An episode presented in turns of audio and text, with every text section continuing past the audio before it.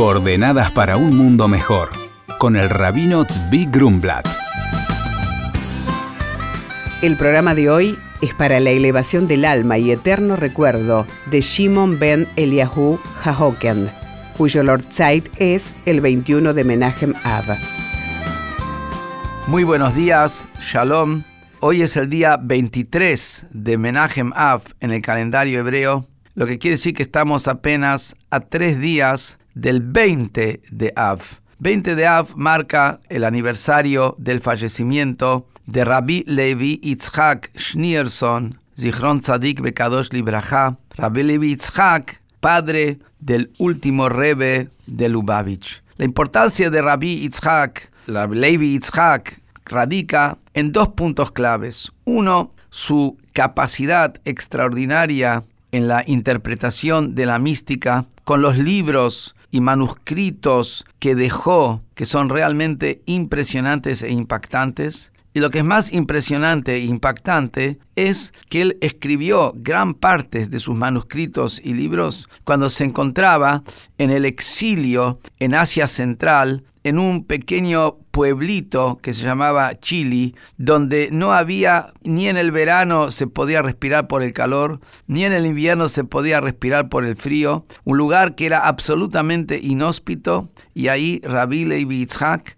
estuvo concentrado en las profundidades de las enseñanzas místicas y dejó estos libros que después de manera milagrosa salieron de la ex Unión Soviética y fueron impresos por el actual Rebbe. Que esto ya en primero nos da la pauta que está en uno donde uno se ubica más allá de lo coyuntural. Estamos permanentemente mirando qué dice el diario, qué dice acá, qué dice ahí.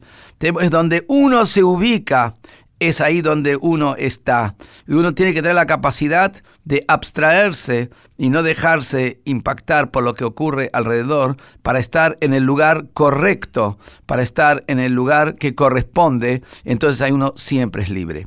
El segundo punto que quiero destacar de Rabbi Levi Yitzhak es que él vivió la peor época del stalinismo en la ex Unión Soviética y a pesar de eso era el gran rabino de la ciudad de Yekaterinoslav y en realidad con su influencia sobre toda la ex Unión Soviética y tuvo consigo la fortaleza de en los momentos más difíciles del stalinismo sostener la vida judía en la ex Unión Soviética. Que nuevamente es el mismo concepto que dijimos antes.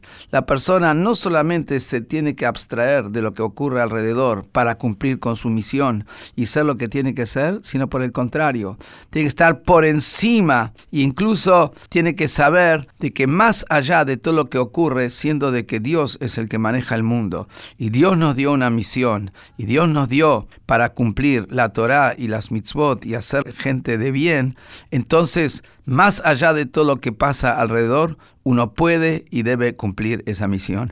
Y de ahí es que estos hombres que son ejemplo para cada uno de nosotros, nos muestran a cada uno de nosotros cómo salir adelante y ser exitosos en nuestra propia vida y en cumplir nuestra propia misión en la vida. Muy buenos días y shalom. Hola Rabino, soy Ramiro. Quisiera saber, ¿es la granada un símbolo judío? Y el rabino responde, Hola Ramiro, la granada se encuentra con frecuencia en el judaísmo. Es uno de los siete frutos con lo que está bendecida la tierra de Israel y en los escritos es símbolo de fertilidad y amor. Además, se pueden encontrar muchos rollos de Torá decorados con pequeñas granadas de plata y su imagen también aparece en antiguas monedas descubiertas por arqueólogos en la tierra de Israel.